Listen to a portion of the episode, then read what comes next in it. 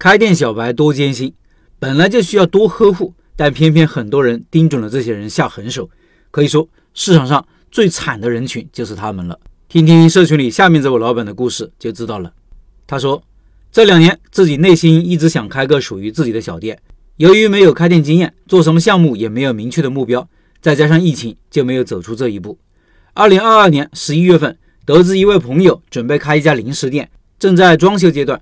我当时很好奇，为什么在这个时候选择开一家零食店？于是就见面聊了聊。这个朋友做事属于很果断、执行力很强的性格。他之前一直做餐饮的。由于疫情反反复复，他之前合作的餐饮店生意都不太好，自己也闲了一年，闲久了，每天无所事事的日子过够了，迫切的想做点事情让自己忙碌起来。他的话是：临时的目标群体是女性和小孩，店铺就在小区的大门旁边。再怎么疫情，人总要吃喝吧，零食差不多也是居家常备产品。开个小店不求赚多少，能保住家庭的日常开支就行。另外，自己有个事情做，不至于每天无所事事。原本是想先观察一下他店里开业后的经营情况，如果生意可以的话，也准备在其他地方开一家同一品牌的店。后来没过多久，疫情就全面放开了。这个时候想着全国已经全面开放，不会出现封闭管理的情况了，大家做生意正是时候。这个时候不出手，何时出手呢？信心满满的开始到处找项目。对于新手小白找项目，最常见的渠道就是网络，在网上找到榴莲甜品这个项目，当时还去总部考察过。其实考察也就是去了他们的招商部，他们想展示的都给看了。本想看他们的直营店，他们却说在外地本地没有。奈何太看好这个项目了，以至于后来想想，其实他们的骗局并不是天衣无缝，只是在你看好的这个东西的时候，自动会忽略到这些。选好这个项目以后，自己租了个当地新城区一个入住率最高的，能辐射到周围三个小区的门面。入住在新城区的年轻人居多，消费能力是有的。就开心的等着上一个商家撤场后，我再进场。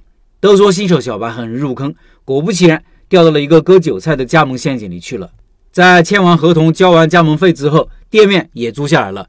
网络上打听到前期开店的几个加盟商，统一反馈这个加盟品牌不行，他们把我拉到他们的交流群里，群里有三十多个加盟商。我在群里打听了一下，他们每天的营业额几乎都没有过千的，一个店投资下来没有低于二十万的。有问题需要公司运营团队解决的，不是不回消息，就是给你拉黑。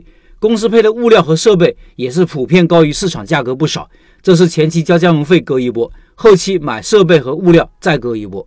了解到真实的开店情况后，我彻夜难眠，内心两个小人在打架。一种声音是，如果连试都没有试就认输，是不是太怂了？另一种声音是，这么多人都没有好，你一个小白难道能做好？你经营店铺的能力难道超过百分之九十的人吗？接连几天也是各种打听，然而并没有得到积极的消息。一个星期后，果断把店铺转了，与对方公司沟通，要求解除加盟合同，退还加盟费。毫无悬念的，对方失联，拒绝与我沟通，白白损失了好几万的加盟费。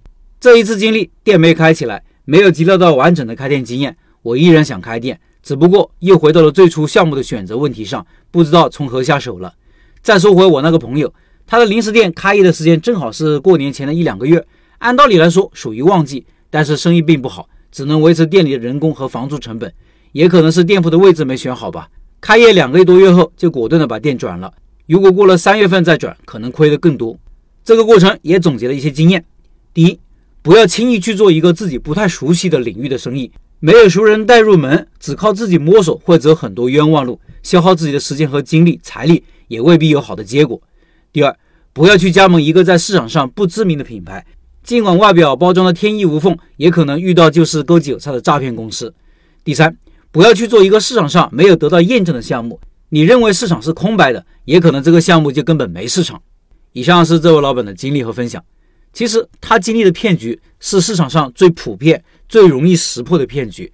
我在之前的文章里说过很多类似的案例，也总结过详细的鉴别方法和流程。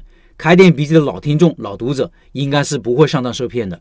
有老板问过我，老陈，你多讲讲怎么开连锁店吧。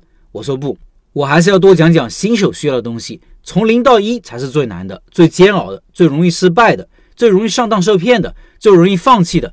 在这个时期，新手只需要多一点点常识，就可以少走很多弯路。